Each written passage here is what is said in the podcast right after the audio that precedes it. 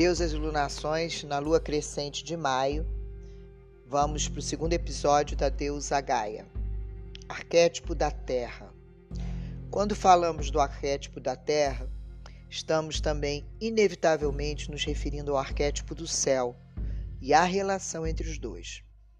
É só depois que separamos o que está aqui embaixo com o que está lá em cima que entenderemos o simbolismo do que está acima, que é leve, claro, masculino e ativo, e a terra, que está abaixo, pesada, escura, feminina e passiva.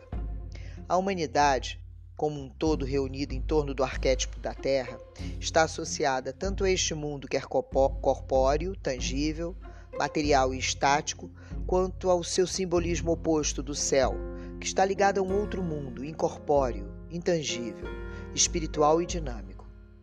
Para entendermos o arquétipo da Terra e da deusa Mãe Terra, devemos entrar em contato com as contradições céu e terra, espírito e natureza.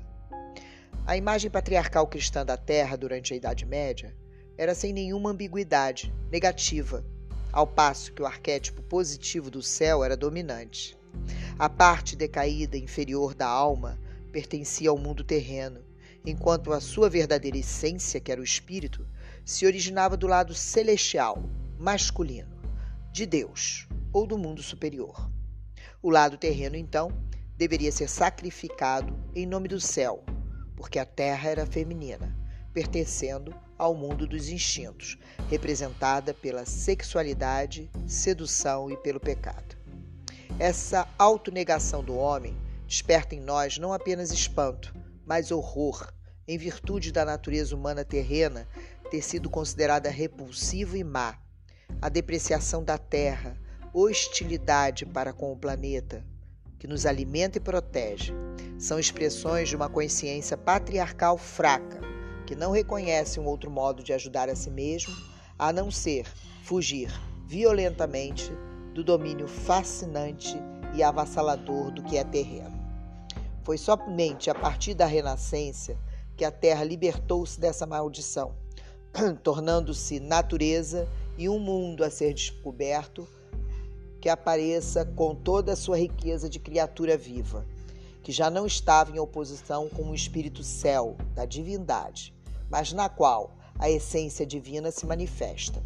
O espírito que de agora em diante será buscado é o espírito da terra e da humanidade como se respondesse à nossa atual crise de meio ambiente, o nome Gaia se escuta hoje em dia por todas as partes. Existe a hipótese de Gaia, do físico James Lovelock, que propõe que o planeta Terra seja um sistema autorregulado. A consciência de Gaia, que instiga para que Terra e suas criaturas sejam consideradas um todo e simplesmente e o termo Gaia, que expressa reverência, faz do planeta um ser vivo de que toda a vida depende. A esse fenômeno está associada a ideia que só uma personificação do planeta pode devolver-lhe uma identidade sagrada, de modo que seja possível estabelecer uma nova relação entre os seres humanos e o mundo natural. Não é coincidência que, em pleno século XXI, regresse à mentalidade grega para formular essa experiência, posto que no Ocidente a última deusa da Terra foi Gaia. É certo que na mitologia clássica a deusa já tinha a mesma posição de mãe suprema de todo ser vivo que tinha no período neolítico. No entretanto, a Terra seguiu sendo, inclusive em filosofia, um ser vivo, segundo a terminologia platônica. Essa consciência perdeu-se nas referências judias e cristãs. E essa perda se faz evidente no modo em que passamos a tratar a Terra como se fosse uma matéria morta. Fica óbvio, portanto, que Maria, a deusa mãe reconhecida pela Igreja cristã, tem adquirido todos os atributos das deusas mães, exceto o de deusa da terra. No entanto, no século VII a.C., a realidade de uma só deusa havia passado à história e a unidade original da terra e do céu se havia perdido na lenda dos inícios. Exíodo, que, como Homero em torno de 700 a.C., evoca essa época tal como sua mãe se recordava. Sugere talvez como uma cultura de uma deusa que ficou na lembrança através das histórias transmitidas de geração para geração no colo das mães. Não de mim, sim de minha mãe, procede o conto de como a terra e o céu foram uma vez uma só forma. As imagens mitológicas da Grande Mãe, criadora do universo, são numerosas, como numerosos são os estágios de revelação do ser dela. Mas a forma mais difundida e conhecida de sua manifestação, a forma que define a sua essência, é a de Terra-mãe. Reverenciar os princípios femininos e a consciência da deusa Gaia nos ajuda a nos colocar em contato com a beleza e a magia da natureza e de todas as suas criaturas.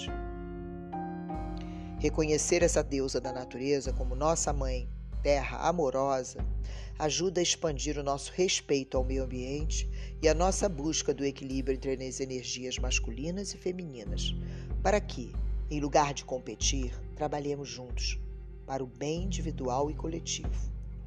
A maioria das mulheres já lançam mão da sabedoria da deusa para ocupar seu espaço na Terra e no presente milênio.